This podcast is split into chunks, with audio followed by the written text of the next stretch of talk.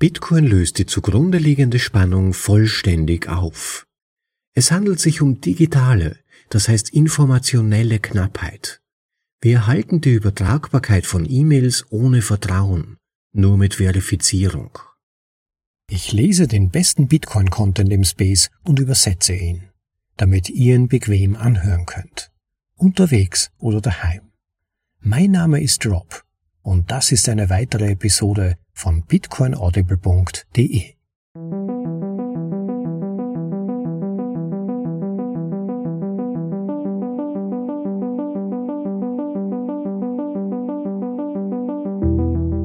Willkommen zu Folge Nummer 136 von bitcoinaudible.de, dem Podcast mit den besten Artikeln aus dem Bitcoin Space für euch in die deutsche Sprache übersetzt und danach vorgelesen, zum bequemen Anhören, ob unterwegs oder daheim.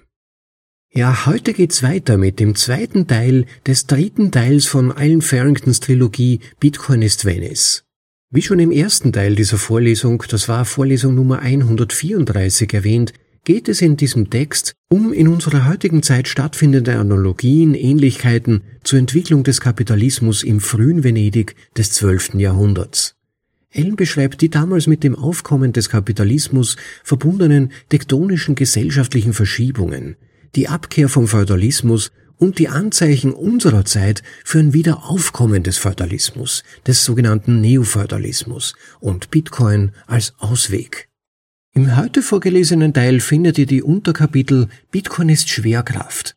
Wie ein schwarzes Loch saugt dieser Wertakkumulator Bitcoin immer mehr Aufmerksamkeit, wirtschaftliche Dynamik und Planung für die Zukunft ein. Das Kapitel Bitcoin ist Logos. Bitcoin ist Sprache, ein globaler Sprechakt, von Natur aus friedlich. Und Bitcoin ist Technik. Ein Amalgam handwerklicher Kunst, Wissenschaft und Technik, die ihresgleichen sucht.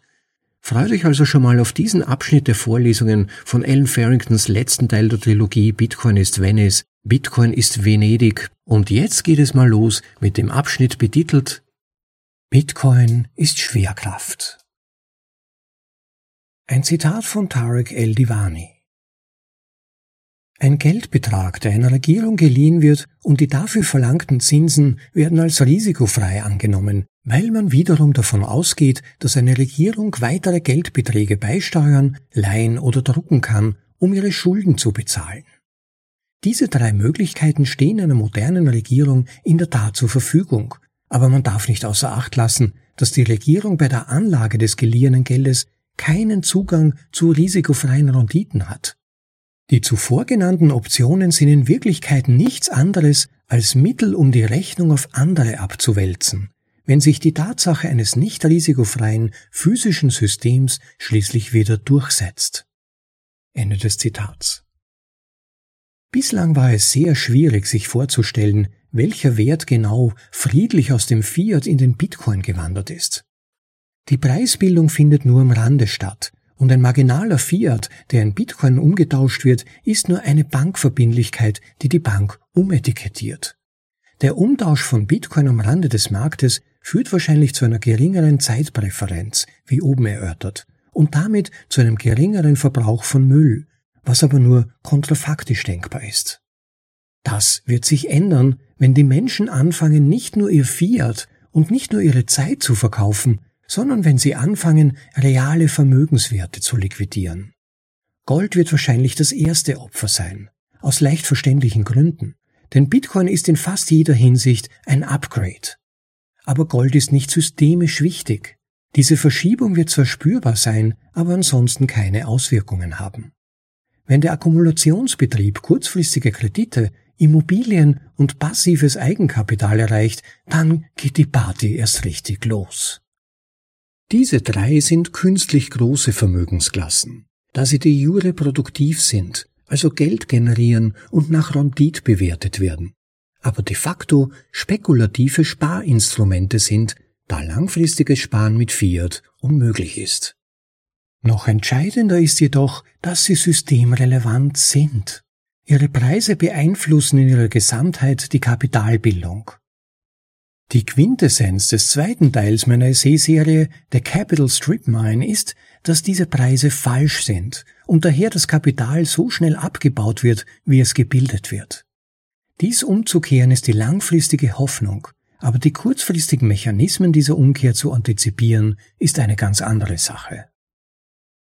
Die wichtigste Erkenntnis ist, dass die Art von Abflüssen, die ich erwarte, keine Auswirkungen auf die langfristigen Inhaber haben würde abgesehen von einer kleinen Enttäuschung, wenn diese Vermögenswerte tatsächlich nach Rendit bewertet werden. Da dies aber nicht der Fall ist, kann jeder erhebliche Abfluss leicht zu einer sich selbst erfüllenden Prophezeiung werden. Unternehmen nutzen kurzfristige Kredite als Ersatz für Bargeld mit einer inflationsabsichernden Rendite, auch wenn diese heutzutage sehr gering ist. Aber dies ist keine Investition. Es gibt keine Gewinne, sondern nur einen sicheren Schutz vor Verlusten. Wenn der Abwärtsschutz wegfällt, ist das gesamte Konzept hinfällig. Und das kann leicht passieren, ohne dass es zu umfangreichen Verkäufen kommt, sondern einfach nur, weil man es versäumt, weiter zu verkaufen. Denn der Sinn von kurzfristigen Krediten besteht darin, dass sie ständig verlängert werden. Als nächstes würden wahrscheinlich die Zentralbanken eingreifen, um diese Märkte mit dem Kauf von Vermögenswerten zu unterstützen was natürlich die beste denkbare Bestätigung für den Nutzen von Bitcoin ist. Hinter all dem steht die scheinbar einfache Frage nach dem fairen Wert von Bitcoin. Es wird immer ein Zögern geben, Ersparnisse von etwas so gut verstandenem und natürlich bepreisten wie kurzfristigen Krediten auf Bitcoin zu verlagern, weil man völlig unsicher ist, wie man den Preis von Bitcoin mit seinen Fundamentaldaten vergleichen kann.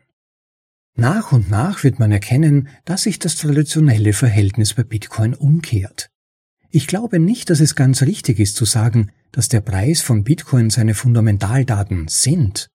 Aber sicherlich ist sein Preis eine weitgehend reflexive Funktion seiner Fundamentaldaten. Wenn der Preis steigt, steigen die Fundamentaldaten. Und wir müssen auch darauf achten, dass wenn der Preis fällt, die Fundamentaldaten fallen. Ein anhaltender Angriff, der den Preis lange genug nach unten treibt, ist bei weitem das größte Risiko. Bitcoin war am schwächsten, als er am kleinsten war. Aber das ändert sich, je mehr Zeit vergeht. Bitcoin ist ein schwarzes Loch, das einen unhaltbaren künstlichen Wert über seinen Ereignishorizont hinaus ansaugt. Je mehr er wächst, desto stärker wird seine Anziehungskraft. Bitcoin ist Schwerkraft. Das Argument der Realisierung als Wertaufbewahrungsmittel ist bei weitem das offensichtlichste und am wenigsten kreative und kratzt nur an der Oberfläche der wahrscheinlichen weiteren Entwicklung. Betrachten wir die Auswirkungen der zunehmenden Liquidität, die sich wohlgemerkt von dem Preis allein unterscheidet. Dies ist eine notwendige Voraussetzung dafür, dass immer größere Käufe überhaupt getätigt werden können. MicroStrategy hätte das was es ein Jahr zuvor getan hat, nicht tun können. Apple und Berkshire, wage ich zu behaupten, können immer noch nicht das tun, was sie wahrscheinlich eines Tages tun werden. Aber die Marktvertiefung hat noch weitaus interessantere Auswirkungen. Sie ermöglicht zum Beispiel die baldige Vernichtung der Devisenmärkte, die von SAP kopiert werden soll, durch Strike. Strike kombiniert die immer enger werdenden Spreads auf Fiat-Liquiditätspools mit der sofortigen Abwicklung und der relativen Programmierbarkeit von Lightning, um unübertroffene Devisentransfers anzubieten. Es gibt hier mehrere erstaunliche Funktionen, die wir unbedingt verstehen sollten. Erstens kann diese Dienstleistung nicht mit der Infrastruktur für die Abrechnung von Fiat-Geld abgeglichen werden. Ich meine damit nicht, dass es schwierig ist, sondern dass es unmöglich ist, Interbankenzahlungen mit derselben Währung und innerhalb desselben Rechtsgebiets können mehr oder weniger kostenlos und sofort erfolgen und sind es vielerorts auch, da es sich lediglich um die Umetikettierung einer Bankverbindlichkeit oder schlimmstenfalls um einen Nettostrom zwischen Banken mit gegenseitiger Gegenpartei handelt, der in enormen Umfang gebündelt und ordnungsgemäß abgewickelt und somit den Endnutzern zu geringen oder gar keinen Kosten angeboten werden kann. Währungsübergreifend, länderübergreifend oder beides ist es jedoch nicht möglich, grundsätzlich weil Fiat ein Schuldtitel ist. Was man in diesem Zusammenhang als einfache Zahlung bezeichnen könnte, ist in Wirklichkeit eher ein Kreditrelais. Jede Bank muss der nächsten Partei in der Kette vertrauen und nicht nur die operativen Kosten, sondern auch das wahrgenommene Risiko einkalkulieren, bevor sie es weiterleitet, da die eigentliche Forderung erst viel, viel später beglichen wird. Und Zahlungsströme? Forget about it. Nicht in ihren kühnsten Träumen. Bei Strike ist alles das nicht relevant. Bei Lightning gibt es keine Wertuntergrenze und der Betrag wird sofort beglichen und das war's. Durch diesen Dienst wird der Nutzer überhaupt nicht mit dem Bitcoin-Preis konfrontiert. Und doch vertieft die Tatsache seiner Existenz und Nutzung die Märkte, was direkt dazu beiträgt, dass die Fundamentaldaten von Bitcoin und damit der Preis steigen. Und wenn die Vielnutzer dieses Systems eines Tages beschließen, dass sie die Überweisungen, die sie erhalten, lieber in einem soliden, welloffenen, programmierbaren Geld behalten wollen, dann macht es den Prozess noch einfacher. Das ist aber noch nicht alles. Die Lightning-Infrastruktur ist noch jung und klein und sie braucht einen Einsatz, um zu wachsen. Welchen besseren Weg gibt es, Bitcoin-denominiertes Kapital einzusetzen, als eine Rendite auf wettbewerbsfähige Liquidität und Routing zu erzielen? In dem Maße, wie der Fiat-Wert von Bitcoin wächst, steigen auch die Anreize zur Skalierung von Lightning beizutragen, was die Effizienz von Fiat-Zahlungen erhöht, die über Strike und andere über Lightning geleitet werden, was die Tiefe der Fiat-Märkte für Bitcoin erhöht. Und je mehr Lightning skaliert, desto mehr Möglichkeiten eröffnet die Aussicht auf Zahlungsstreaming für eine bessere Finanzierung dezentraler Infrastrukturen. Zum Beispiel Anreize für den Betrieb von Tor-Exit-Nodes, die Speicher- und Routing-Bausteine, die von Leuten wie Sci-Hub gesucht werden, zugängliche und tragbare Ökonomien im Gaming-Bereich, die Monetarisierung von Inhalten außerhalb von Plattformen und werbefreie, inhaltsgetriebene Apps, aber auch Dinge, die sich buchstäblich noch niemand vorgestellt hat. All das erhöht den Nutzen von Lightning, was wiederum den Nutzen von Bitcoin erhöht. Je mehr in diese Umlaufbahn fällt, desto größer wird die Umlaufbahn. Das Jevons-Paradoxon im Metaversum. Ein Hinweis von mir als Vorleser, unter dem Jevons-Paradoxon versteht man in der Ökonomie eine Beobachtung, der zufolge technischer Fortschritt, der die effizientere Nutzung eines Rohstoffes erlaubt, letztlich zu einer erhöhten Nutzung dieses Rohstoffes führt, statt sie zu senken. Also ein Rebound-Effekt gewissermaßen. Weiter im Text. Tiefere Märkte legitimieren indirekt auch die Kreditvergabe von Fiat gegen Bitcoin-Reserven. Obwohl sie nominell darauf zugeschnitten sind, synthetische institutionelle Hebelwirkung zu ermöglichen, wird die Normalisierung dieses Dienstes den Anreiz für jeden verringern, jemals zu verkaufen. Und zwar im umgekehrten Verhältnis dazu, wie weit Bitcoin zu einem bestimmten Zeitpunkt für regelmäßige Zahlungen akzeptiert wird. Es wird der spekulative Angriff von Pierre Rochard sein, aber ohne dass man sich dessen bewusst sein oder es beabsichtigen müsste. Ein weiterer Hinweis von mir als Vorleser, die Vorlesung Spekulative Attacken von Pierre Rochard findet ihr als Episode Nummer 3 auf bitcoinaudible.de. Hört da mal rein, sehr anhörenswert. Zurück zum Text. Es wird einfach das Vernünftigste sein, was man tun kann. Wenn die Miner in der Lage sind, auf diesen Dienst zuzugreifen, um für Strom zu bezahlen, und sei es auch nur teilweise, wird sich das marginale Angebot verflüchtigen. Dadurch werden auch Kreditkartenprämienprogramme, Gehaltsumwandlungen und wieder einmal Dinge, an die buchstäblich noch niemand gedacht hat, die sich nominal als vernachlässigbar darstellen mögen, bei denen es aber eher um den Kauf von Mindshare als um Fiat geht, zunehmend realisierbar.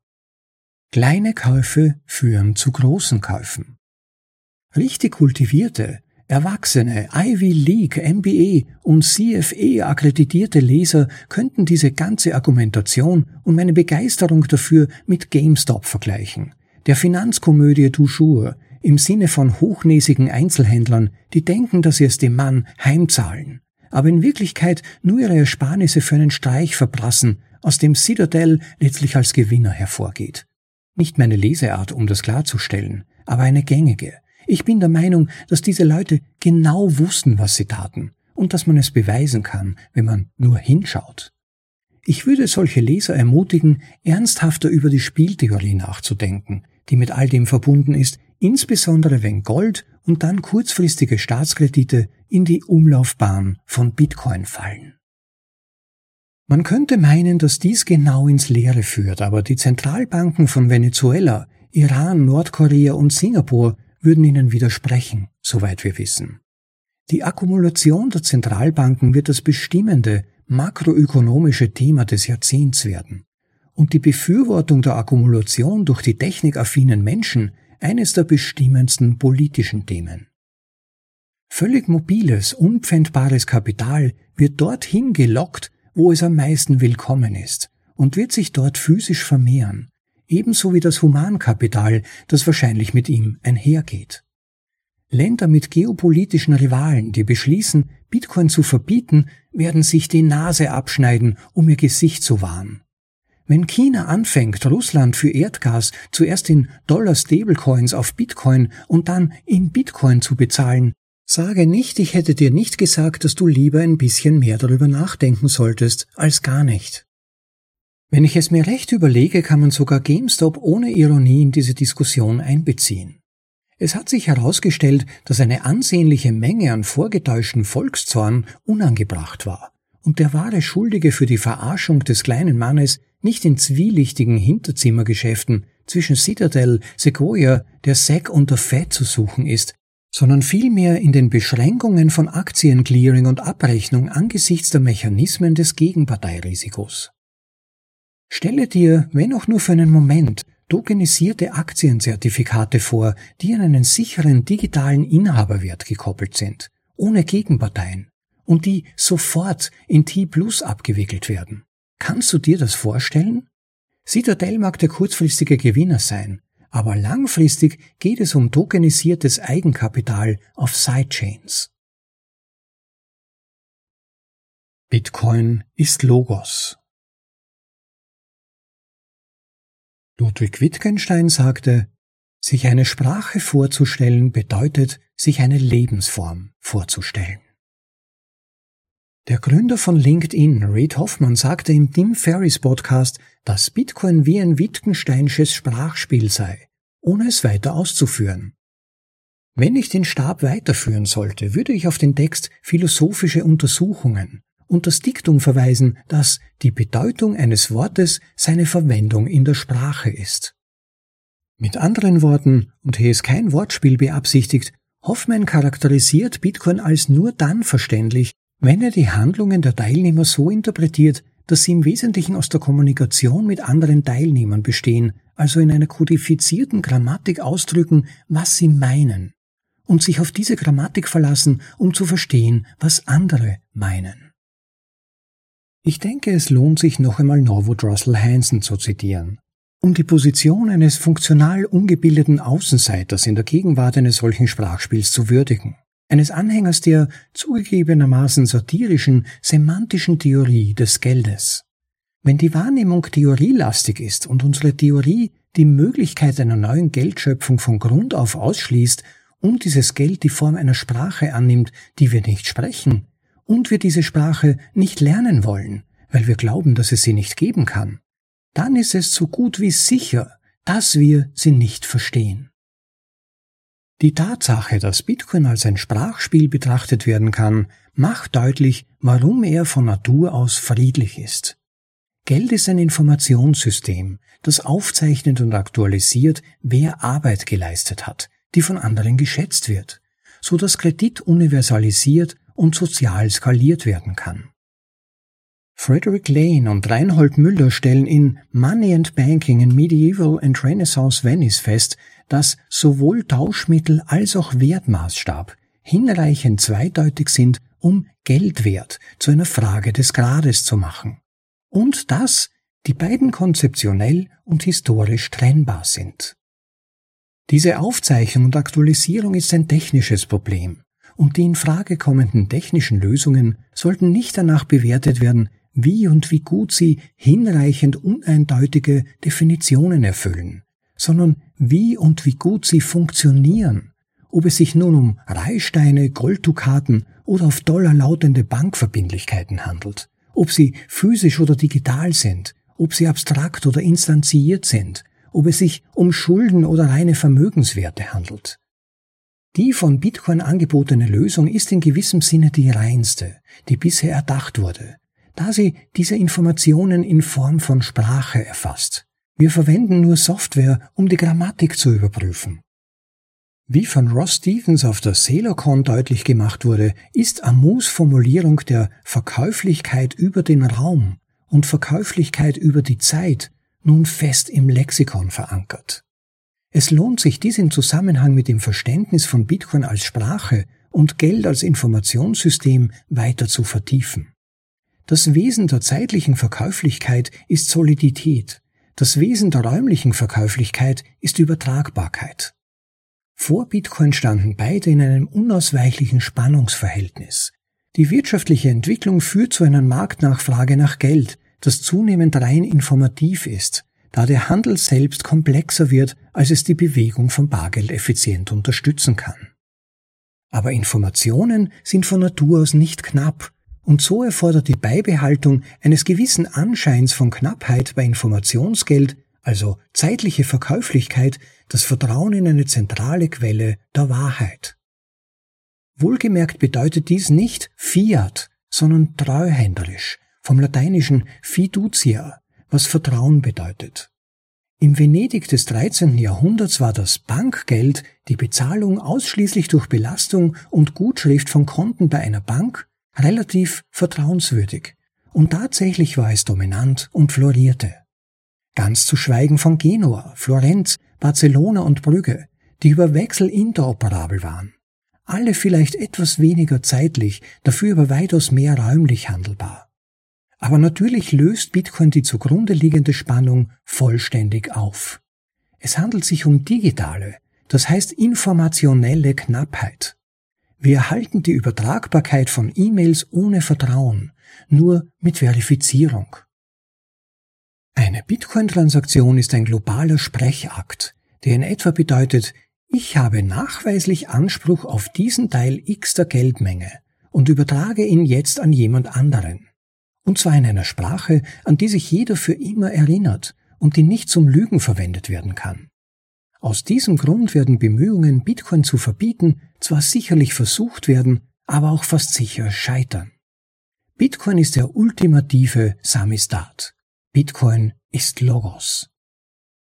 Dies ist auch eine Quelle großen Optimismus angesichts der vorherrschenden rechtlichen und gesellschaftlichen Verpflichtungen zum Schutz politisch unerwünschter Äußerungen.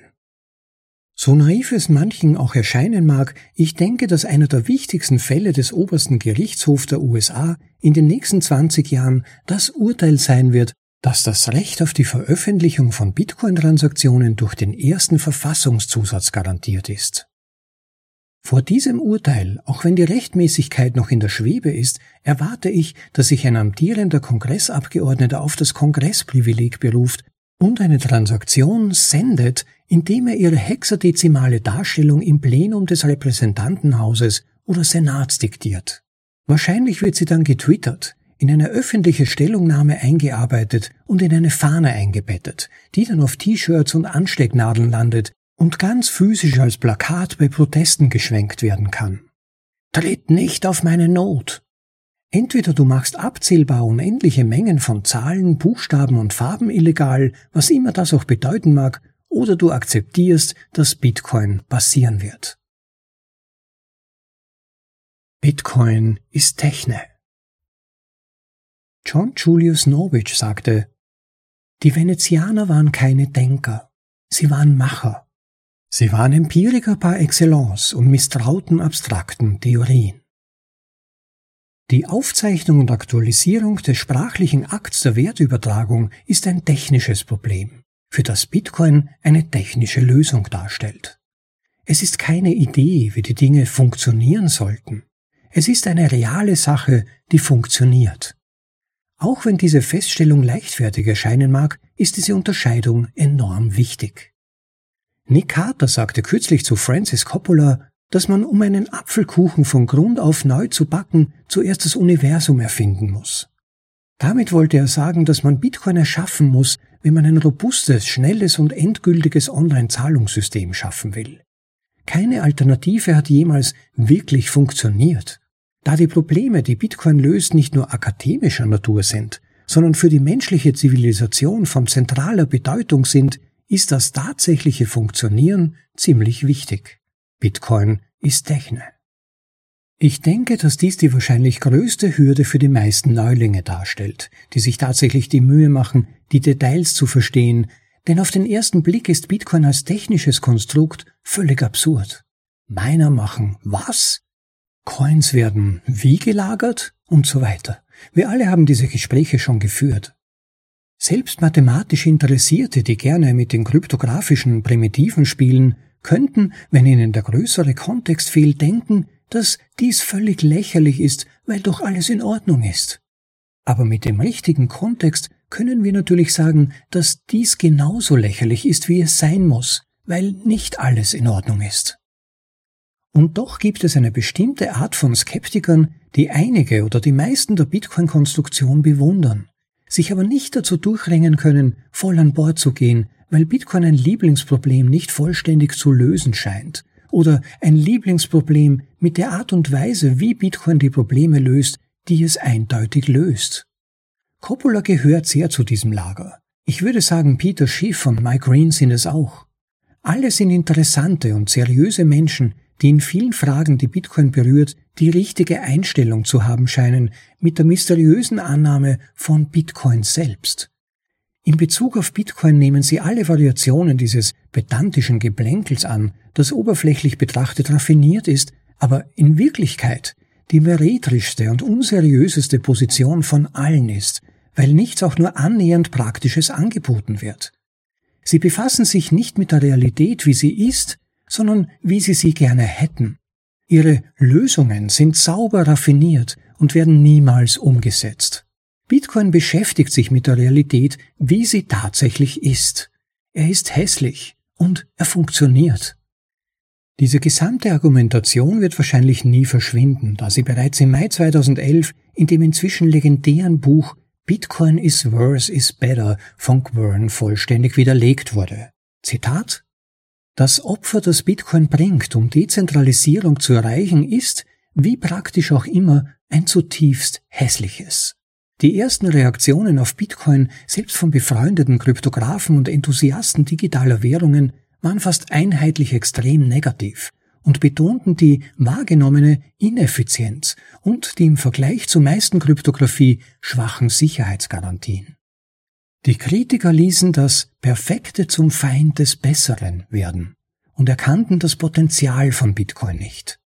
Der hässliche, ineffiziente Prototyp von Bitcoin hat jedoch erfolgreich eine sichere, dezentralisierte digitale Währung geschaffen, die auf unbestimmte Zeit auf Erfolg warten kann, und das war genug, um schließlich zur Annahme, Verbesserung und zum Wachstum zu einer sicheren globalen digitalen Währung zu führen.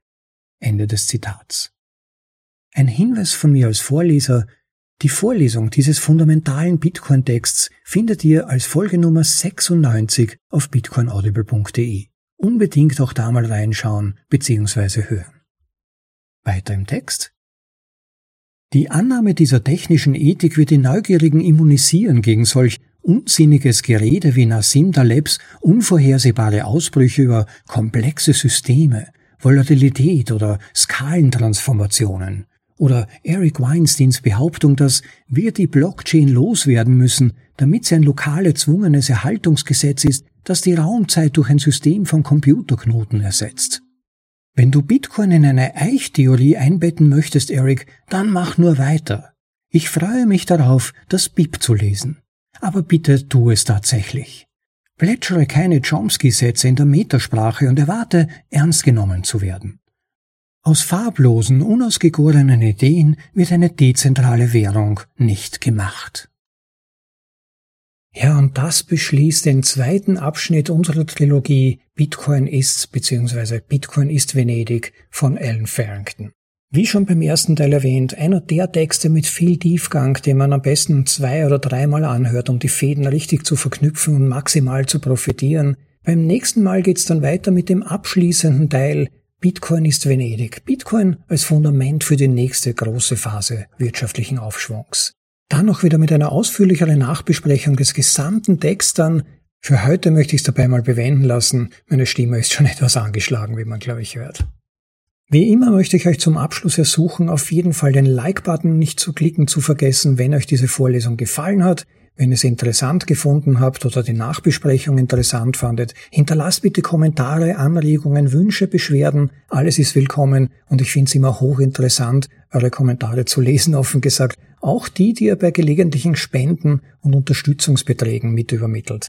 Da gibt's übrigens ja die Möglichkeit, uns per Lightning zu unterstützen, klickt einfach auf die Links, die ihr direkt unterhalb dieser Episode im Begleittext findet. Da gibt's einfache Möglichkeiten, auch mal eure Lightning Wallets zu testen und uns einen möglichst vielleicht großherzigen Betrag zu übermitteln. Das hilft tatsächlich, ob ihr es glaubt oder nicht, den Podcast am Leben zu erhalten, denn es gibt ja sonst keine Werbung drin. Also es ist im Prinzip nur ein Projekt, das aus Enthusiasmus an Bitcoin-Projekt besteht und natürlich hilft's aber, die laufenden Kosten und auch den Zeitaufwand zu entschmerzen gewissermaßen, wenn auch Unterstützung dafür eingeht.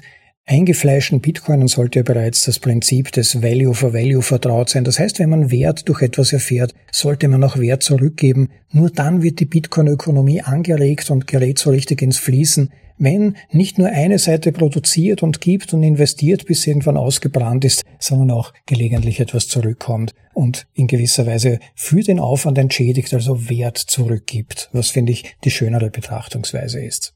Und da gibt's wie gesagt, auch die Möglichkeit, wenn ihr da Sites übermittelt, mit etwa GetLB oder anderen Apps einen Kommentar zu hinterlassen. Und da würde ich euch bieten, dann immer auch dazu zu schreiben, auf welche Folge, welche Vorlesung sich diese jeweilige Spende bezogen hat. Dann kann ich es zuordnen und vor allem auch dann vielleicht einen Zusatzkommentar, den ihr auch noch daran hängt, besser zu interpretieren, worauf sich das jetzt konkret beziehen mag. Und last but not least, bitte auch nicht vergessen, den Podcast weiter zu empfehlen. Immer wieder lese ich überraschte Kommentare, dass dieser Podcast eigentlich viel bekannter sein sollte, aber es liegt an euch, liebe Leute, ihn weiter zu empfehlen, andere Leute darauf aufmerksam zu machen. Es ist ein Projekt, das letztlich für die Bewusstmachung von Bitcoins Prinzipien und Wertversprechen gedacht ist, um das den Leuten begreiflicher zu machen, vor allem auch im deutschen Sprachraum. Aber ich kann nicht alles tun. Meine Mittel sind begrenzt, auch meine Zeit ist begrenzt. Natürlich bin ich auch nur in gewissen sozialen Medien und Chatgruppen und ich kann einfach nicht mehr tun. Insofern bin ich auf jeden von euch angewiesen, mal zu überlegen, wo kann ich vielleicht auf den Podcast oder zumindest einzelne Folgen hinweisen und tut das bitte. Es hilft dann wirklich dabei, auch glaube ich und hoffe ich, das Bitcoin-Projekt als Ganzes bekannter und besser verständlich zu machen. Ja, und damit möchte ich es heute schon wieder mal dabei bewenden lassen. Es freut mich wie immer, dass ihr dabei wart. Ich hoffe, ihr seid es auch beim nächsten Mal wieder. Lasst euch schon mal überraschen. Bis dann, Freut euch schon mal drauf und genießt das Leben bis dahin, liebe Leute. Ciao, bis dann, euer Rob.